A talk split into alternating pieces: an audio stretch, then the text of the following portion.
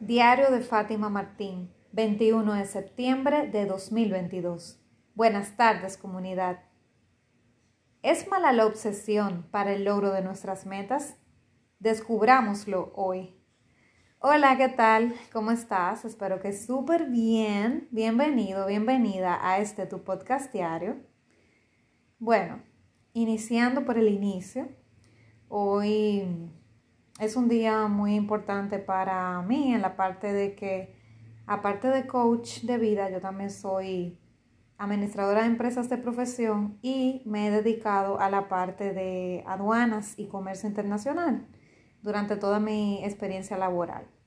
Entonces, hoy es el día de las aduanas y mm, aparte que es el día de las aduanas, en mi país también la aduana dominicana cumple también un año más. Así que felicidades a todos los aduaneros que me escuchan, ya sea que sean agentes aduanales, trabajen en alguna consolidadora, naviera, parte de importación, exportación, bueno, donde sea en esa parte de cadena de, suministro. Y bueno, lo otro es que nada, vengo a grabar aquí. Eh, sabes que muchas veces ando en un patín porque tengo que dar clases, hoy no es la excepción. Los miércoles siempre tengo una tanda fuerte. Y, pero vengo a dejar eh, mis impresiones sobre este tema eh, brevemente. Resulta que esto vino de una conversación que tuve con alguien muy cercano a mí. Y, y, también he escuchado a mentores hablando sobre esto y tomó sentido para mí cuando esa persona me lo comentó y lo viví en mis propias carnes, que es el logro de nuestras metas, que hay veces que nosotros nos digamos que nos apasionamos mucho con algo y la gente le llama que es una obsesión. La IN recuerdo que le dice tu divina obsesión. Y a mí me hacía gracia cuando lo decía antes, de que la gente no le gusta que tú digas eso, pero que él, él, por ejemplo, no se siente mal de que la gente le diga que él está obsesionado con sus metas, obsesionado con sus libros, con su filosofía, porque es lo que realmente tiene que hacer una persona si realmente quiere lograr sus metas. Se tiene que obsesionar con ese logro, no con el resultado, pero tiene que obsesionarse con ese proceso y pensando que lo va a lograr y viviéndolo en presente. Y sentía que era un poquito exagerado de su parte, porque decía, bueno, ¿por qué tanto como obsesión? Que, que Obsesión, y él mismo lo dice, también escuché, recuerdo que vi un video en YouTube de él un día, donde él hablaba específicamente, y me hace mucho sentido, él dice que la obsesión se utiliza mucho de manera negativa, de manera muy despectiva, y, y siento que es así, porque, por ejemplo, la obsesión la usa mucho con, con, que tú, por ejemplo, cuando tienes sentimiento por alguien que te gusta mucho, que no te lo puedes sacar de la cabeza, que estás muy enamorado, bueno, ahí uno está obsesionado con esa persona pero si está obsesionado negativamente de que quiere estar con esa persona por la fuerza, em, una, o sea, y, lo, también lo ligan a, la obstinación, a ser una persona obstinada, una persona terca. En mi país le dicen terco, pero es lo mismo que una persona obstinada, una persona empecinada en algo que no mira para los lados. Entonces, eh, incluso en, en, uno de sus en vivos, yo recuerdo en Instagram, él decía que estaba obsesionado y alguien le dijo como que le como que lo corrigió le dijo como que obsesionado no, estás inspirado o estás, no recuerdo la palabra, pero le puso como algo que era como un sinónimo y él dijo, "No, estoy obsesionado, tienes que estar obsesionado para salir de la pobreza", porque en ese caso el video de él era en base a a, a los millonarios y hacer dinero. Porque si no estás obsesionado como con, ese sueño de salir de ahí, no vas a salir.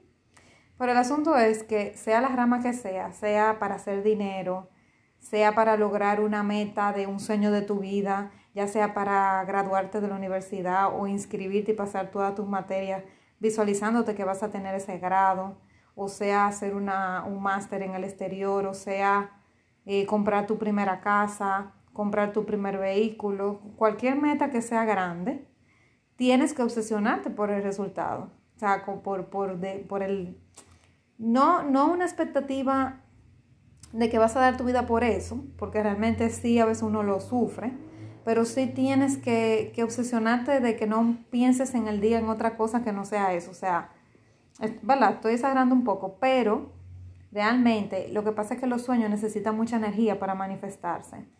Y eh, recomiendan que uno tenga, por ejemplo, una lista encima o en el mismo celular o un papelito en el celular donde tú leas la meta varias veces al día, hagas afirmaciones con ella, meditaciones, te visualice con ella en la mano.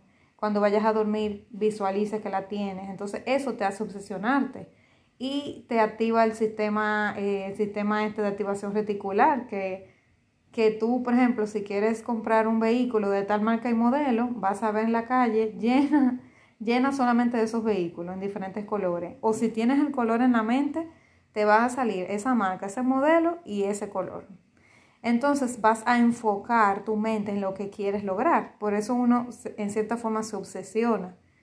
Entonces yo no lo veo mal realmente, porque es que si no tengo mi mente puesta en eso, pues cualquier otra cosa que venga por ahí va a estar bien. Entonces yo no le veo la connotación negativa estar obsesionado. Luego de que entendí por qué él lo decía, vi la reacción de una persona y lo vi conmigo cuando me lo dijeron.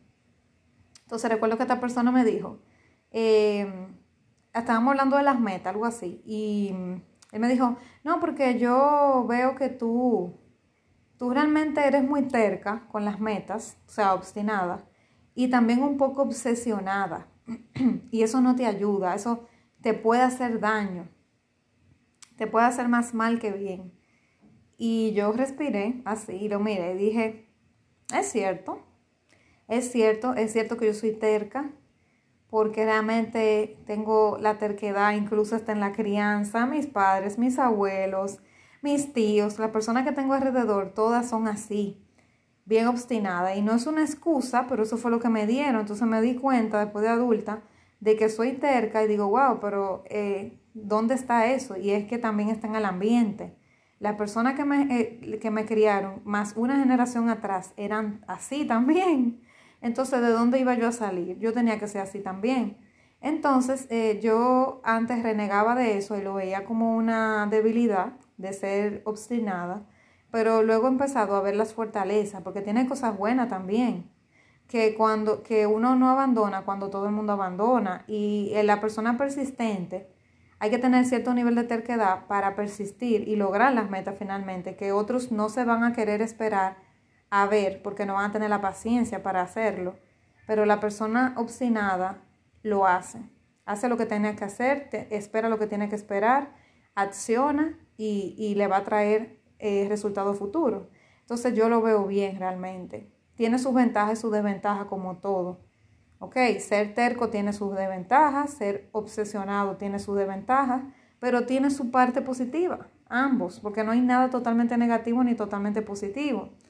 Entonces, eh, sí, se lo admití, dije, sí, es cierto, yo soy, es verdad que soy terca, lo traigo hasta de familia, cómo no iba a ser diferente, que realmente yo me vine a dar cuenta de eso eh, hasta hace pocos años, de que realmente era terca. Antes yo renegaba de eso, decía que no, que era mentira, hasta que lo interioricé y me di cuenta que es cierto. Entonces, ¿qué estoy haciendo ahora? Tratar de sacarle el provecho que tiene, tratar de, sacarle la parte positiva y cuando estoy muy obstinada en sentido negativo de que me cierro, porque a veces me cierro, que no escucho, entonces estoy tratando de aperturarme, de decir, no, espérate Fátima, tú te estás poniendo terca en este momento, trata de abrirte, trata de escuchar lo que te están diciendo.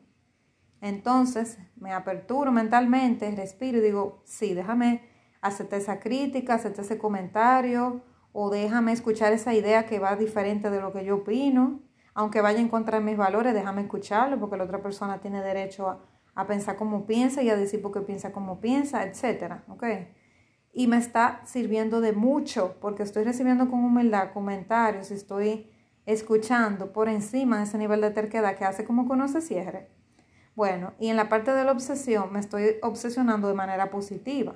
Claro, al yo ser tan apasionada en todo lo que hago, cuando yo me obsesiono con una meta y no la alcanzo, o por lo menos no en el momento que quería, pues obviamente me da un bajón. Y eso estuve experimentando hace unas semanas. Pero de todas maneras me da el bajón, pero me voy dando cuenta que es momentáneo y que eso no me define como persona y puedo seguir caminando.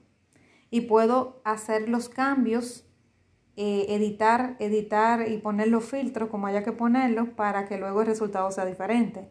Pero sí, yo opino, al igual que la EN, que realmente hay que tener, hay que tener una obsesión positiva en cuanto a las metas, a los logros. Porque así como tu mente se puede mm, eh, habilitar eh, para tener hábitos negativos y te puedes enfocar en hábitos malsanos y, eh, y tipos de cosas que no te ayudan, pues también tú puedes activar ese sistema que tienes mental para ver y querer y sentir con cosas positivas y vibrar con cosas positivas que te llevan a esa meta. Así que no veo nada de malo en eso, siempre y cuando, como te digo, no hayan exageraciones, que se tome la parte positiva.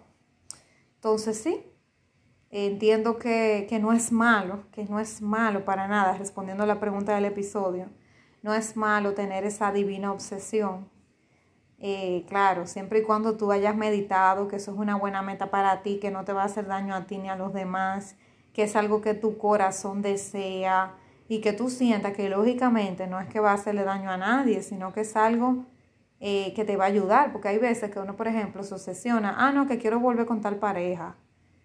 Y hay gente que llega a un punto que la quieren forzar a que esa persona vuelva, se ponen muy acosadores, se ponen que hay que ponerle esta orden de restricción y todo. Entonces ahí tú estás coartando la libertad de otro, entonces ahí tú no, tú no estás haciendo algo bien porque estás eh, infringiendo a los demás, estás eh, irrespetando al otro. Entonces lo, es lógico que si son cosas que afectan a los demás, no es una buena idea. Entonces te pongo un ejemplo de algo que es una obsesión negativa. ¿Ok? y las cosas de que el fin justifica los medios, de que yo voy a hacer lo que sea para llegar a tal cosa, tampoco estoy hablando de eso, porque los valores hay valores que uno no negocia. Cada quien tiene sus valores personales y decide qué va a negociar y qué no, ¿ok? Así que me refiero a una obsesión, pero positiva, con una meta que de verdad tú sientas que llene tu alma, no solamente por llenar la mente, de que, ah, me quiero comprar unos zapatos nuevos, no. Algo con fundamento, algo que de verdad vaya a cambiar tu vida y posiblemente la vida de los demás. Entonces, nada, eso era lo que quería comentarte. Que tengas un excelente resto del miércoles, ya es ombligo de la semana. Y nada, nos vemos mañana, seguro que sí. Un fuerte abrazo.